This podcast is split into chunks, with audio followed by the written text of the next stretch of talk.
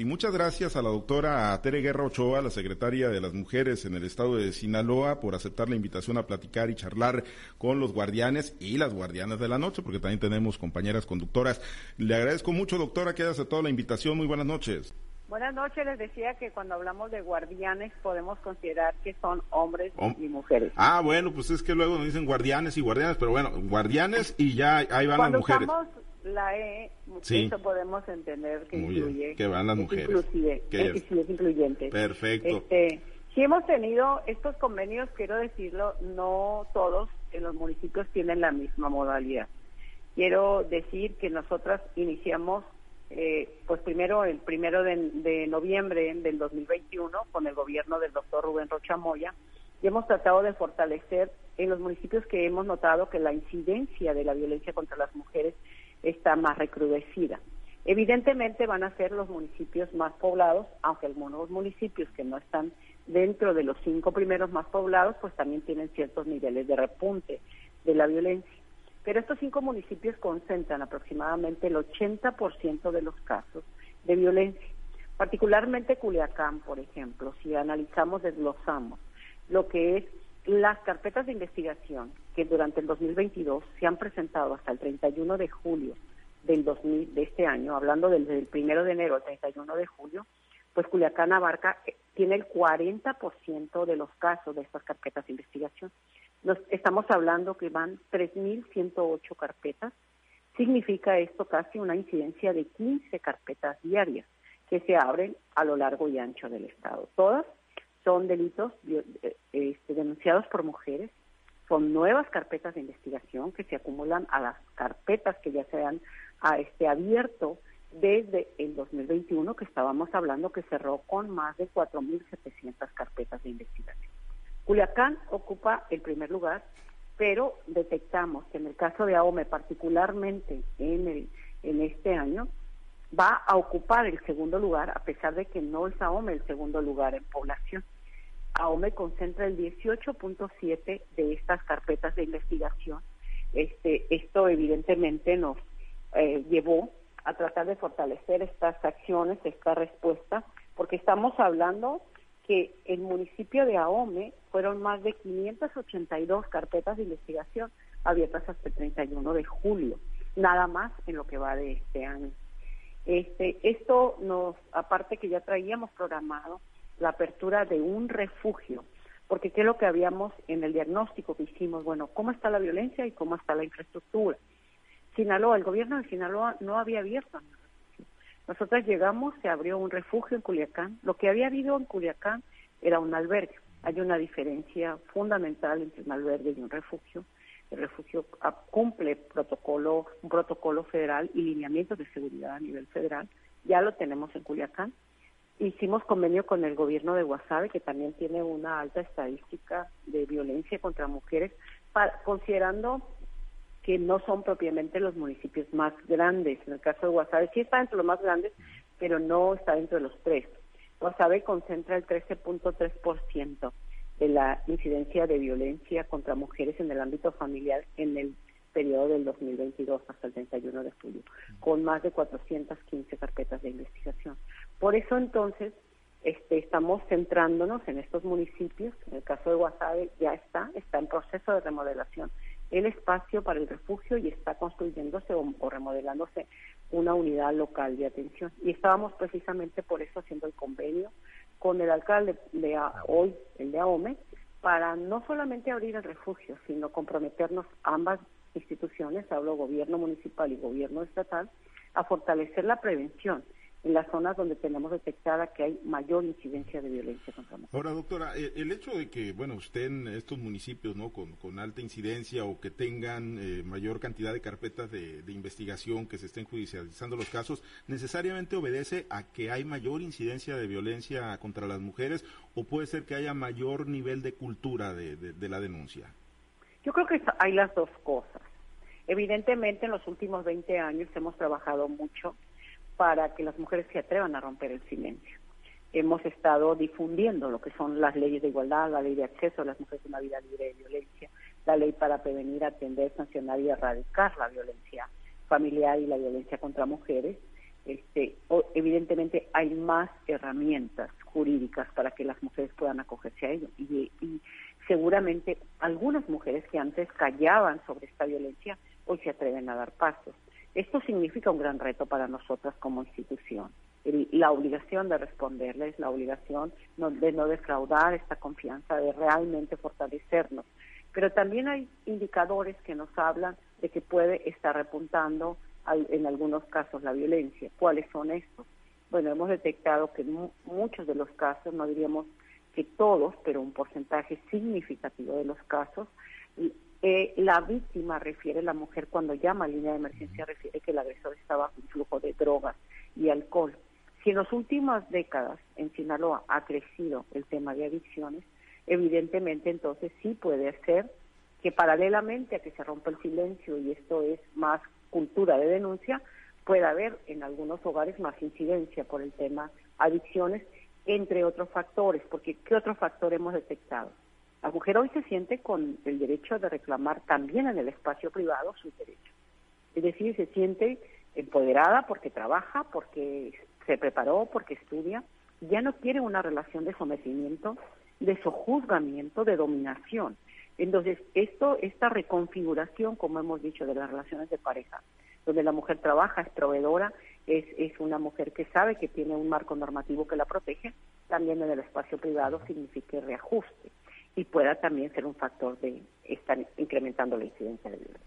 Bien, y antes de compartir la charla con, mis compañeros y mis compañeras, doctora, pues lo ideal, me imagino, y, lo tienen así de claro, no es que la mujer vaya y se, y se meta a un refugio, sino que verdaderamente el refugio y, su entorno de seguridad pueda seguir siendo su, su propio domicilio, doctora. Por supuesto, por supuesto, porque además el Estado no le alcanzarían todos los, los recursos es, este, de alguna manera, estamos hablando cuando tienes un refugio, es un compromiso fuerte del, del ente público, porque tienes que tener 24 horas de seguridad, porque tienes que tener personal jurídico, psicológico, de trabajo social, porque tienes que tener un encargado del, del refugio, porque debes de tener la alimentación y debes de tener la atención para la mujer y sus, y sus menores, porque a veces llega una mujer con cinco hijos, entonces Obviamente que no podemos apostarle todo a los refugios, pero los refugios son para condiciones extremas. Junto con los refugios hemos estado planteando dentro de la mesa de coordinación que tenemos permanentemente con Fiscalía y con Secretaría de Seguridad, hemos planteado la necesidad del monitoreo de agresores. Hablamos de un mecanismo electrónico para monitorear agresores, porque lo ideal efectivamente en un futuro no es que la mujer tenga que esconderse, sino que realmente podamos dar ese seguimiento puntual del agresor y evitemos esa cercanía con la víctima o ese riesgo en que el que coloca a la víctima.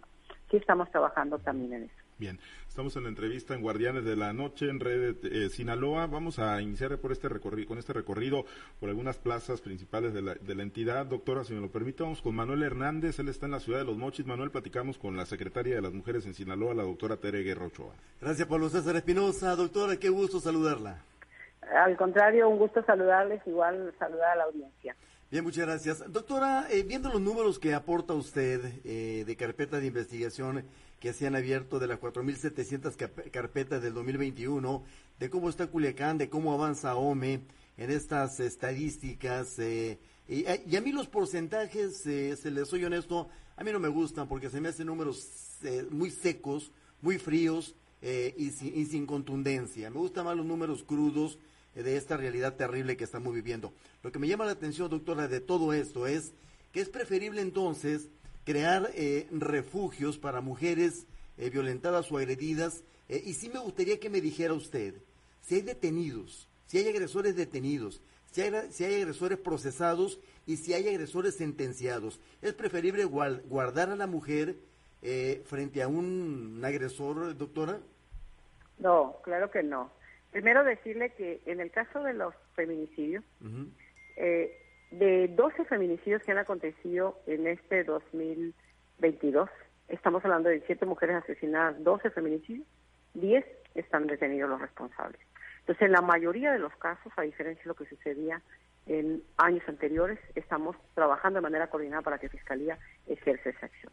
En el caso de la violencia contra mujeres en el ámbito familiar, una de las cosas que hemos revisado y que precisamente estamos haciendo una propuesta ante el Congreso del Estado es que la penalidad promedio no rebasa los cuatro años. Cuando esto sucede, el agresor tiene derecho a, estar en libertad a pesar de que haya una presunta responsabilidad, el proceso lo lleva abierto. Incluso habiendo sentencia, tiene la facultad de, este, siendo declarado culpable por la normativa.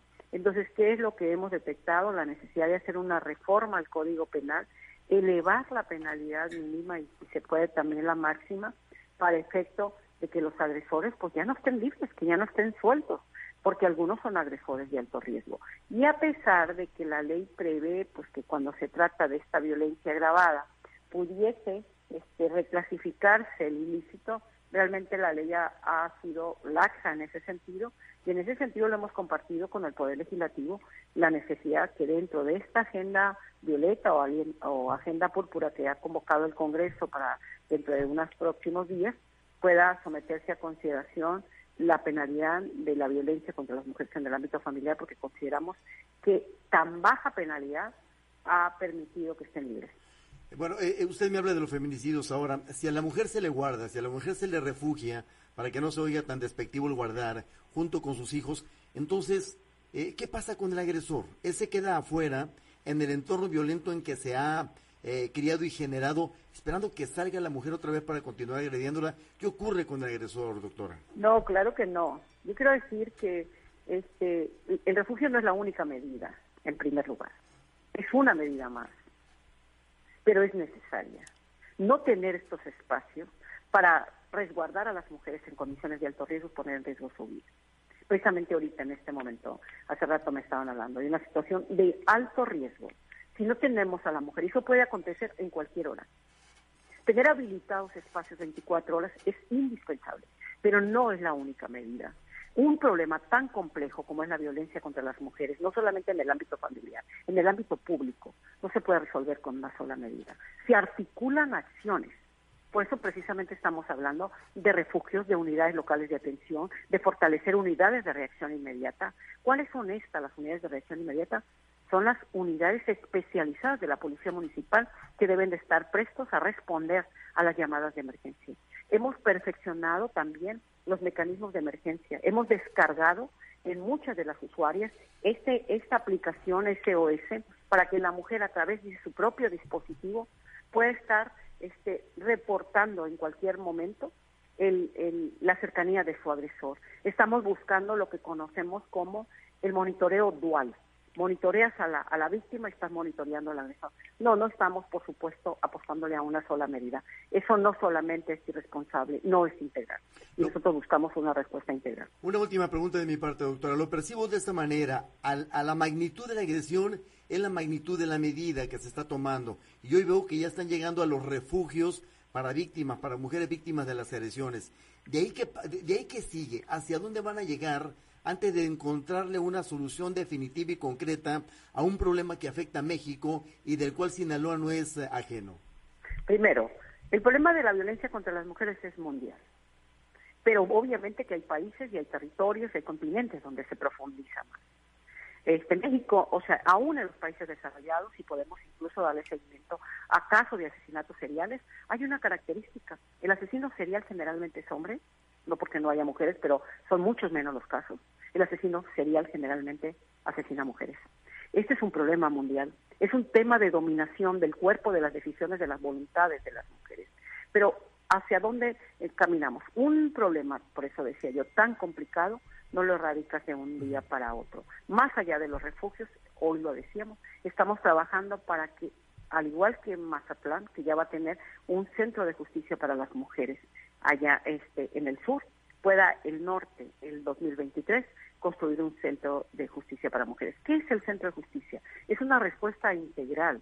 Trabaja desde el empoderamiento de la mujer, desde la atención psicológica, física en salud, porque tienes, tenemos desde personal médico, la Defensoría Pública ahí, el Ministerio Público ahí, y los convenios que se trabajan con empresas, con sector este municipal, con el sector privado, para que la mujer que ha sido víctima de violencia encuentre medios para romper esos círculos de dependencia y esos círculos de violencia. Esto ocupa una política integral y además ocupa no solo de la Secretaría de las Mujeres, ocupa que el resto de secretarías, que el resto de niveles de gobierno se involucren en, en deconstruir esa política este, o esas, este, diríamos, esas acciones machistas y generar nuevas masculinidades, generar nuevas feminidades, generar una política pública que ponga en el centro el tema de la seguridad. perfecto. Entonces vamos a Guasave con Diana Bon. Diana, adelante, te escucha la doctora Tere Guerra, secretaria de las Mujeres en Sinaloa. Gracias, Pablo. Buenas noches, doctor. Un gusto saludarla desde acá, desde Guasave. Un gusto saludarte. Estamos a la orden preguntarle, dio a conocer, eh, ahorita está, que estaba platicando hace algunos momentos con mi compañero Manuel Hernández, dio a conocer el proceso una vez que se tiene ya un llamado de auxilio. Pero, ¿qué es lo que se está haciendo en Sinaloa para prevenir y evitar que se llegue a ese, a ese punto en el tema de violencia?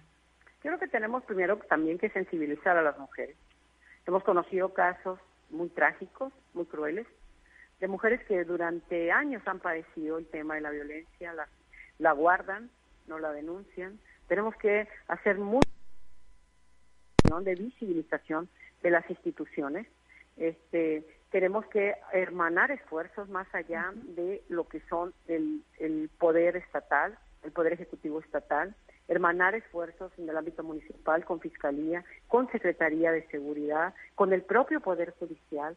Todo esto requiere esfuerzos integrales y en ese sentido estamos trabajando con una este señalamiento. los, los problemas que se van anidando durante décadas, evidentemente ni tienen soluciones fáciles ni tienen soluciones inmediatas. Lo que nosotros estamos haciendo son acciones contundentes que podemos decir. Por ejemplo, en Culiacán había un centro de justicia, decíamos, con muy poca afluencia. Nos dimos a la tarea de difundir, de sensibilizar. Les puedo decir, en Culiacán este, en, los estos nueve meses y medio triplicamos la afluencia al centro de justicia. Y hasta ahorita incluso hacemos una medición de satisfacción de resultados. De más de que han, han este, 3.500 mujeres, más de 3.500 mujeres en estos nueve meses y medio han acudido al centro de justicia y hasta ahorita hay una satisfacción con la atención que se les está brindando. Por eso estamos buscando estos centros de justicia eh, tanto en el norte como en el sur estamos tratando de comprometer a otras áreas de gobierno, porque evidentemente hay a veces esa falsa idea que solamente desde la Secretaría de las Mujeres o desde los institutos de las mujeres se debe responder a las mujeres. Esto es una política integral y estamos trabajando en ese sentido. También está el punto de la drogadicción, que pues ya lo comentaba hace algunos momentos también, que ha incrementado o que lo ven muy ligado a la violencia contra las mujeres. En ese punto se está trabajando junto con los centros de integración. completamente. Nosotros no solamente hemos visitado centros de rehabilitación de adicciones de mujeres, hemos coordinado reuniones con el sector salud.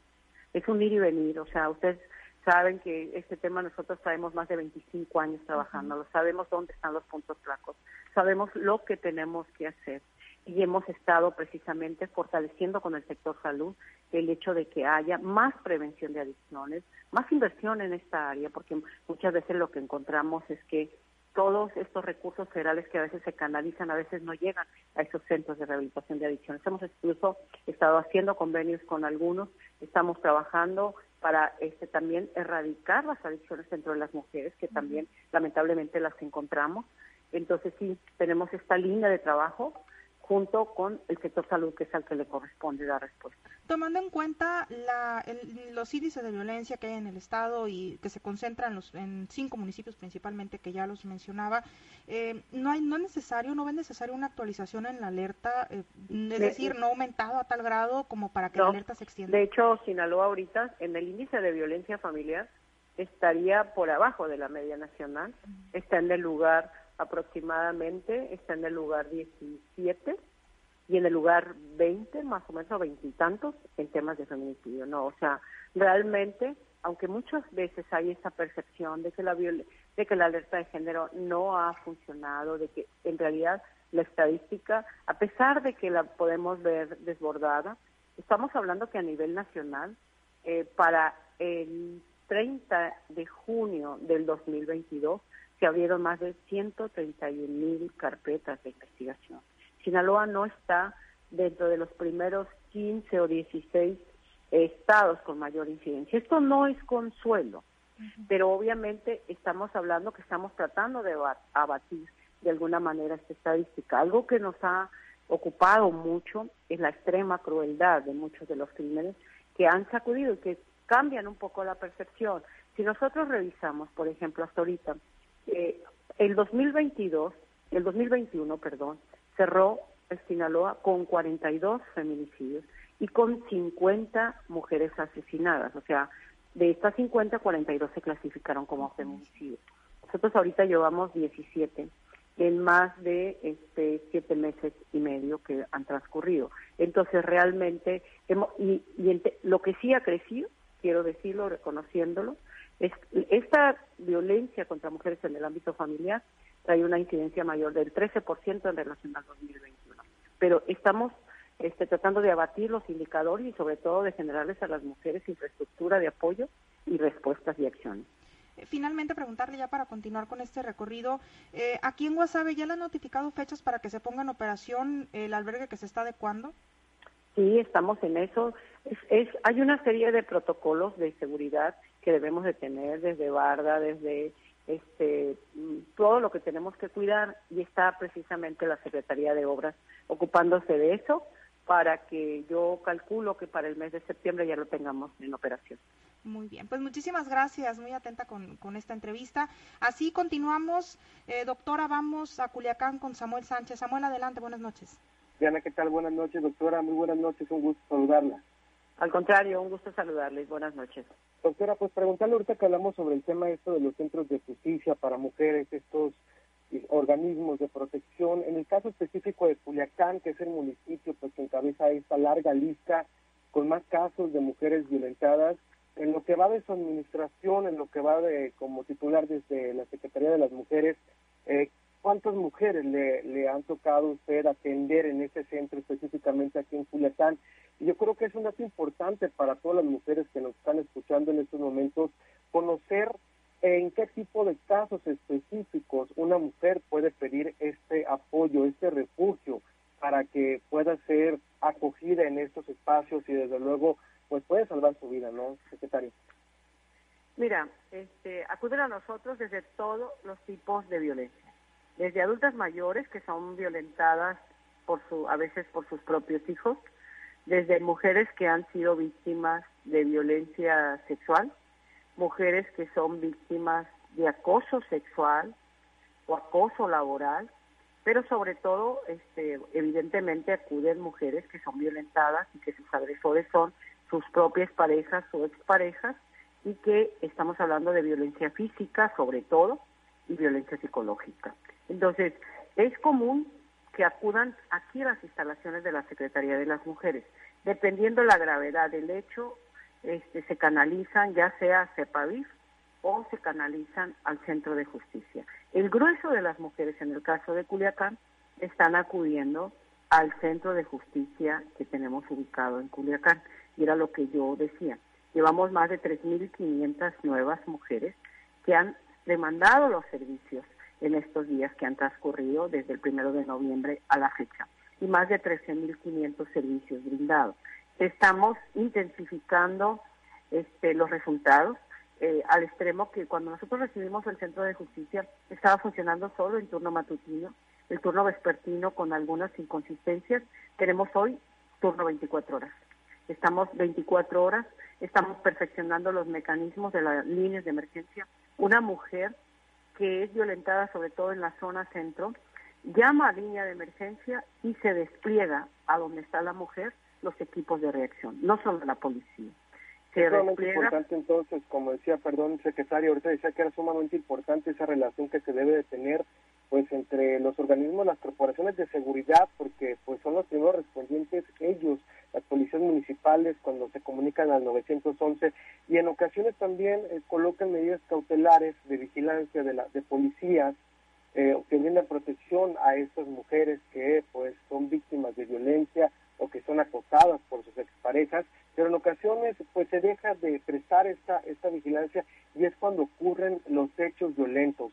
¿Cómo ¿cómo están trabajando ustedes en conjunto con las corporaciones para evitar y para perfeccionar sobre todo ¿no? esta, esta materia?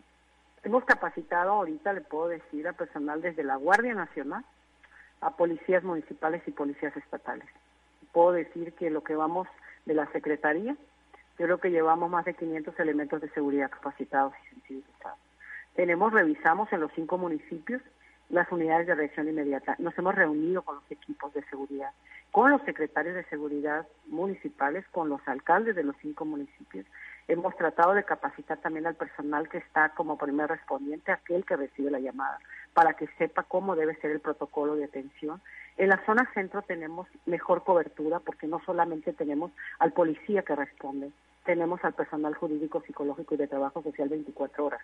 Eso queremos tenerlo en el resto de los municipios y estamos capacitando para eso. Hay una coordinación permanente con la Secretaría de Seguridad. A diferencia de lo que pasaba en otros momentos, ahorita sucede un hecho y a los minutos está la información, ya sea nosotros como Secretaría, dependiendo del municipio, o la titular del Instituto Municipal de las Mujeres de ese municipio, quien nos comunica inmediatamente y vemos cómo poderle fortalecer. Ahorita tenemos en los 18 municipios fortalecido al personal de los institutos municipales. A través de la Secretaría de las Mujeres hemos dotado tanto este, desde el norte al sur a los 18 municipios, personal psicológico, jurídico y de trabajo social. Eso lo estamos haciendo con recursos federales que obtuvimos para ello, para fortalecer a las instancias municipales y para fortalecer también la coordinación con las corporaciones. Ahorita las titulares de los institutos municipales están en las mesas de seguridad. Yo el día de mañana estaré en la mesa de seguridad estatal. Esto, pues estamos a marchas forzadas. Obviamente siempre las exigencias son más que las posibilidades que tenemos todavía de respuesta. Muy bien, secretaria. Pues muchísimas gracias. Vamos a continuar con este recorrido por las plazas. Eh, pues eh, le toca el turno a mi compañero Carlos Orduño del municipio de Salvador Alvarado. Adelante, Carlos. Muchas gracias, Samuel. Doctora, muy buenas noches. Le saludo a Carlos Orduño. Buenas noches, gusto saludarles. Doctora, ¿cómo trabajar además en los municipios eh, pequeños para pues eh, no descuidar y pues al ser municipios que pues no representan pues tanta incidencia, pues eh, no permitir que se incremente? Sí, la verdad es que no crea que los dejamos de monitorear.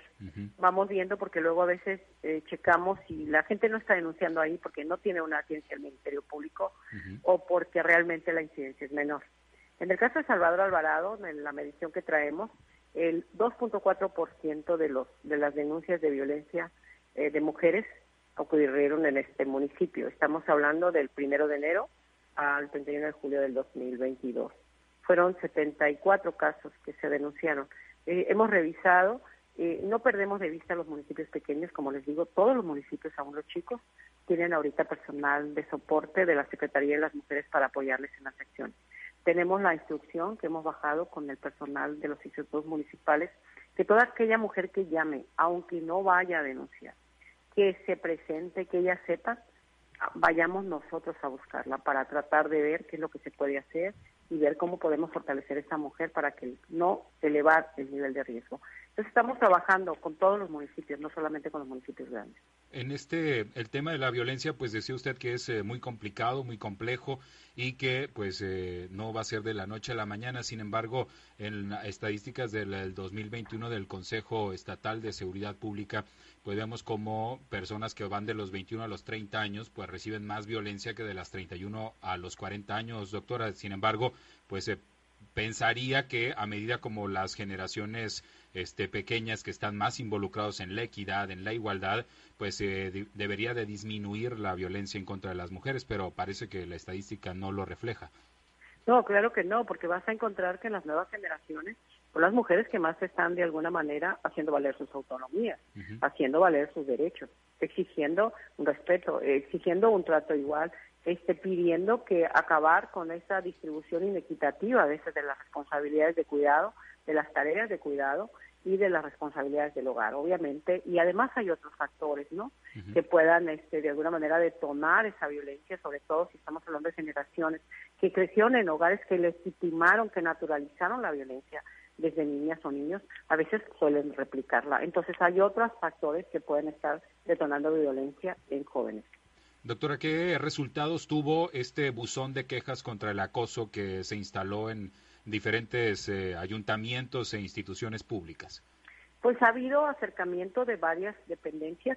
Fíjate que lo han hecho, a veces pensábamos que lo iban a hacer más por buzón, sin embargo a veces lo han acudido de manera directa, o sea, pidiéndonos guardar su identidad, pero sí ellas visibilizándose con nosotras, siempre guardamos la secrecía, sobre todo para protegerlas, pero sí hemos recibido denuncias. Y estamos, este, dependiendo del nivel de, de, de, diríamos, del caso, es la reacción que tenemos. Aquí en el municipio de Angostura se presentó un caso de dos secretarias contra un regidor que recibieron pues ahí cierto hostigamiento, incluso se presentó una denuncia ante la fiscalía. No sé si le han dado seguimiento desde la secretaría, doctora. Fíjate que ese caso en particular de contra el regidor no, este voy a poner atención en ese y este le pediré eh, le, voy a comentar a la titular del Instituto Municipal para que nos detalle el caso. Seguramente ya el lo traiga registrado. Muy bien, pues muchas gracias, doctora. Le agradezco mucho la oportunidad de platicar. Vamos a regresar con Pablo César Espinosa. Bien, gracias, gracias Carlos y gracias a los compañeros en este recorrido, doctora, pues agradecerle mucho que haya aceptado la invitación para platicar hoy con los guardianes de la noche. Viene nada más, eh, antes de despedirnos, eh, doctora, pues viene la etapa fuerte de la búsqueda de presupuestos, el jaloneo por los recursos, ya tenemos Secretaría de las Mujeres en Sinaloa, ahora pues a, fortalecerla financieramente porque sí se necesita, ¿no? Además de, de crecer en la cultura y el acompañamiento a las mujeres, mucho, mucho presupuesto, doctora. De hecho, ahorita estamos trabajando en eso, ¿no? Estamos, porque no solamente se trata que la Secretaría de las Mujeres fortalezca su presupuesto, sino que cada dependencia haga su tarea para efecto de que tenga recursos y le responda a las mujeres, por ejemplo, en tema de dotación de vivienda, en tema de proyectos productivos para las mujeres, en tema de educación hay que fortalecerla, en temas de salud, porque el tema del embarazo en adolescentes, salud reproductiva, estamos trabajando en eso. Lamentablemente, pues venimos de una debilidad, no solamente presupuestaria para la Secretaría de las Mujeres, sino para el resto de secretarías que no están acostumbradas a planear con perspectiva de género y mucho menos a incluir ese presupuesto etiquetado, desglosado, con metas específicas para las mujeres. Pero estamos en eso, trabajando mucho. Bien, agradecidos de que haya aceptado la invitación para platicar con nosotros en los Guardianes de la Noche, doctora. Buenas noches, hasta luego. Gracias, la doctora Tere Guerra Ochoa, secretaria de las Mujeres, hoy en entrevista en Guardianes de la